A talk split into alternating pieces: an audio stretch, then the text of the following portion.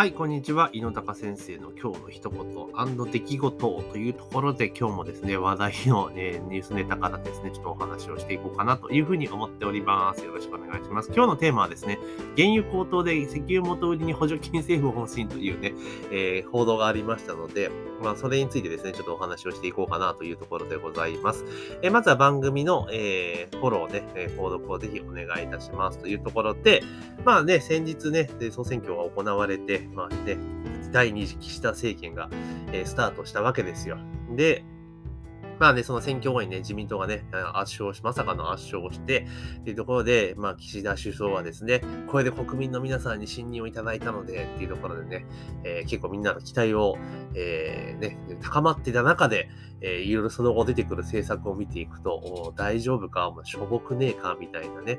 給付金に関しても、まあ、18歳で所得制限つけるとか、まあ、いろいろね、えー、なんか、GoTo トラベルとかも年明けてからとか、えー、であとは金額し、補助額を減らして、えー、期間を延ばすとかね、なんかケチケチっぷりが、えー、発揮されているかなというところで、まあその一つはもうこの原油高騰での元売りへの補助金っていうやつですよね。で、これ、あの、国民民主党とかがね、結構ね、玉木さんがずっと言っている、そのトリガー条項、なんか、あれなんですよね、以前その、なんだろう、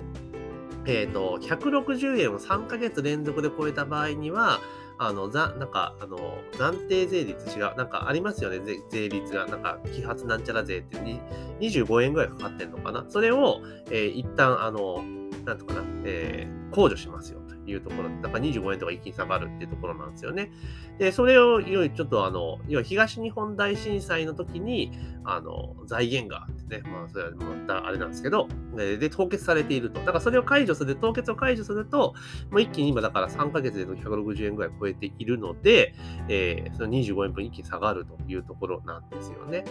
で、まあ、その今度の臨時国会で、まあ、国民主党とかね、えー、当然維新も協力するでしょう、えー、法案提出をするぞっていうところなんですが、まあ、それを受けて自民党はですね、自民党の幹部と政権幹部はですね、いやいや、混乱を招くと、まあ、いろいろ結構、なんか、マイナス的な発想なんですよね。で出てきたのが、この元売りに補助金とかなんですよ。で、えー、記事によると、原油高騰を受け政府はレギュラーガソリンの価格が1リッターあたり170円を超えた場合に、えー、石油元売り会社に補助金を出す方針を固めましたと。で政府は新たな対策として元売りに1リットルあたり5円を上限と、5円を上限ですが、補助金を出す方針です。えー、補助金の基準としてはレギュラーガソリンの平均価格が1リットルあたり170円を超えた場合を想定している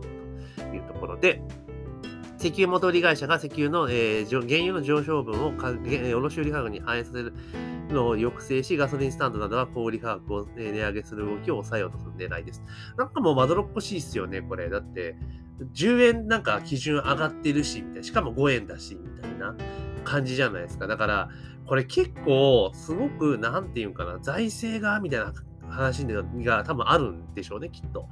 だからこそこう言って、なんかしょぼいんですよ。で、これ、あの、なんていうかな、多分、今回、あの、自民党ね、その岸田さんは、これで皆さんの信任を得たって言ってるけれども、いやいや違うぞ、お前勘違いすんなやっていう話ですよね。他がしょぼすぎるから、もうしょうがないから消極的支持だぞっていうことと、あとは、すごくコロナで傷んだ経済を何とかしますっていうことを言い切ってたからこそ、あの、ね、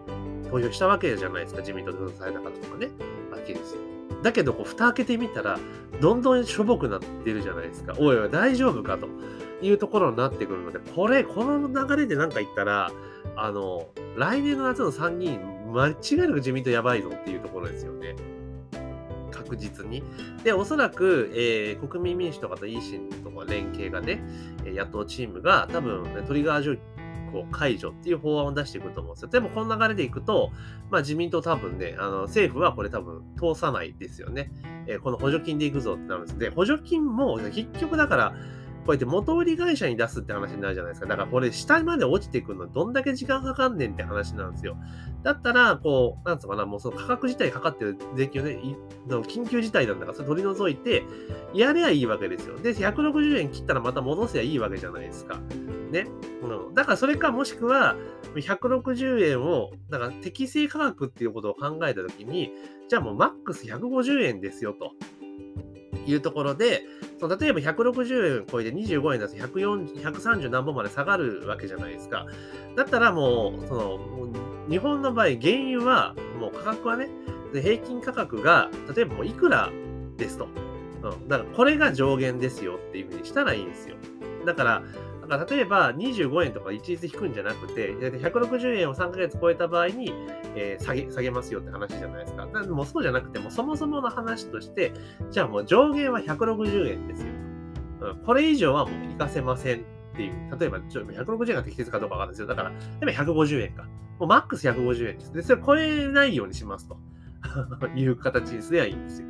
で、それにしておいて、えっ、ー、と、例えばそれ150円切ったら別にまたそのね、上限150円だけど原油価格が下がっていっても、その税金の分は減らないわけで、どんどんどんどん税金の分が増えていくから、っていうしていけばいいわけじゃないですか。っていうふうにしたら多分早いと思うんですよね。これだから。で、その元売りに出してるんだったら、その結局在庫分とかもあるわけじゃないですか。ね。在在庫の部分のところが履けないと多分値段下がんないからって話になっちゃうと、まあ、これやるって意味ねえじゃねえかっていう話ですよ。だから、これね、多分、ここ最近の、まあ、人事後から、まあ、今まで、今多分、アドバルーンとか上げてるんだと思うんですけど、このままいったらね、結構ね、あの、政府やばいっすよっていう。だから、結局、なんつうんだろう、いろいろやすげえ仕事やりまくってて、国民のためになることいっぱいやってた菅さんが降ろされて、なんか国民のためにならんことをやっている人たち、提言が評価されると絶対ありえないので、で菅さん多分ね、あの、アナウンスが下手くそだっただけだったじゃないですか。だからそれ考えると、これ、支持率一気に下がりますよね。あの、それこそ、あの、民主党政権になった時ってあったじゃないですか、あの時ね。で、あの時すげえ国民の期待を背負って、もう自民党ダメだって、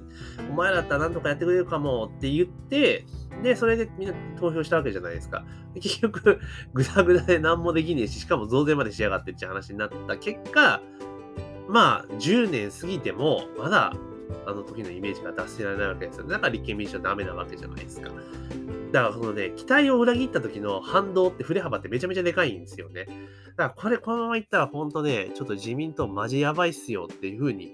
すごく思いますよね。で、別に自民党支持してるわけじゃないけれども、これまた衆参ねじれちゃったりとかすると、またいろんなことが進んでいかないじゃないですか。まあ、国民民主と維新がね、こう頑張ってまともな野党になっていれば、まあ状況変わるかもしれないけど、まあ立憲とかみたいなね、ああいうの、まあ、反対反対勢力になっちゃうと、もう国が動かなくなっちゃうので、まあやっぱそれは避けなきゃいけないわけですよね。だからこれね、早くこの、なんつうの、国民感情に気がついて、あの、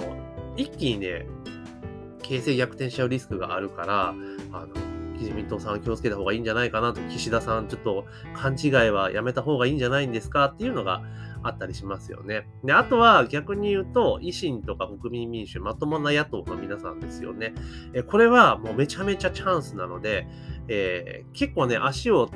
なんかね、なんか取ろうとしてる勢力もあるっぽいですけど、やっぱりしっかりと人材を確保して、次の参議院議員選挙も結局いっぱい、えー、候補者出さないと議席増えないですから、そもそもの話ね。だから出せるようにしていった方がいいと思いますよ。で、この流れで、あの、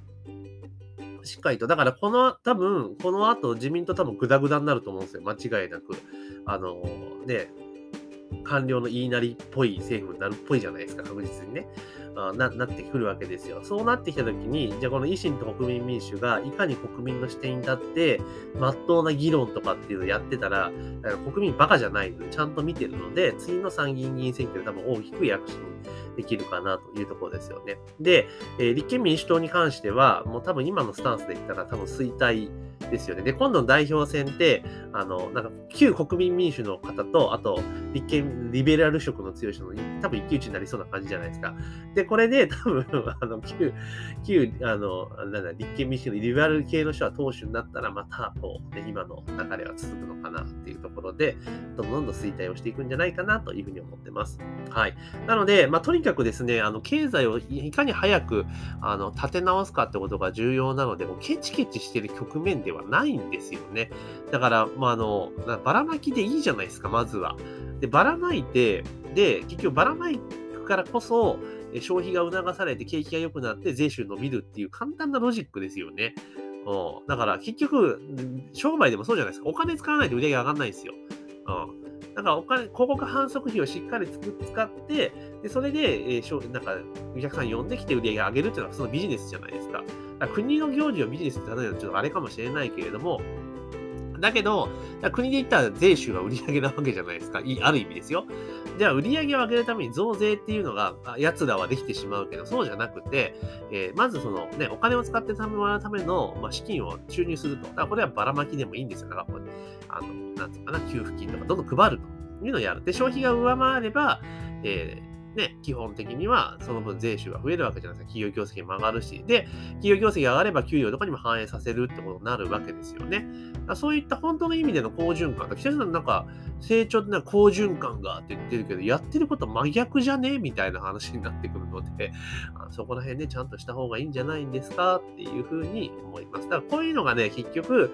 政治不信とか、そのなんか結局何もしてくんないんだよねってなっちゃうんですよねっていうころは、まあすごく思ったりしますというところですね。なので、えー、ここからね、政府のとこ、あとはやっぱりあの声をね、大にしていかないといけないと思いますよ。うん。なんか、あの、なんか政治信条とか思想とかっていうことはちょっと置いといたにしても、あの、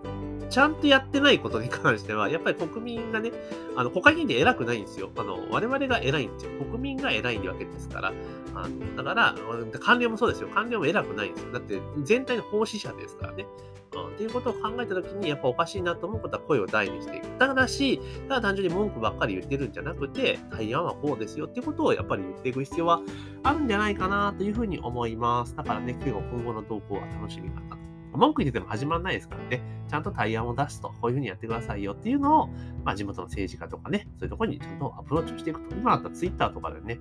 気軽にこう投げられるじゃないですか。だからこれね、文句とか、批判とかだったら投げられても多分聞いてる側無視しちゃうじゃないですか。まあ、聞いてはいると思うんだけど、だけど、ちゃんとした意見としてやったら、やっぱちゃんと動いてくれると思うので、あの、今までだったらね、議員事務所に行って、みたいなことしなきゃいけなかったのが、ツイッターで直接つなげられるとかあるじゃないですか、メールとかね。そういうの使ってどんどんあの投げていくことが重要なんじゃないかな、というふうに思いました。というところで今日はですね、えー、キッシーがもうケチケチっぷりを発揮しているぞっていうことをね、あの、原油価格高騰で石油元売り補助金とかね、しょうもない施策を出してきてますので、まあ、それについてちょっとお話をさせていただきました。えー、ぜひですね、えー、番組の購読もしくはフォローを忘れずにお願いいたします。というところで、えー、本日の配信は以上とさせていただきます。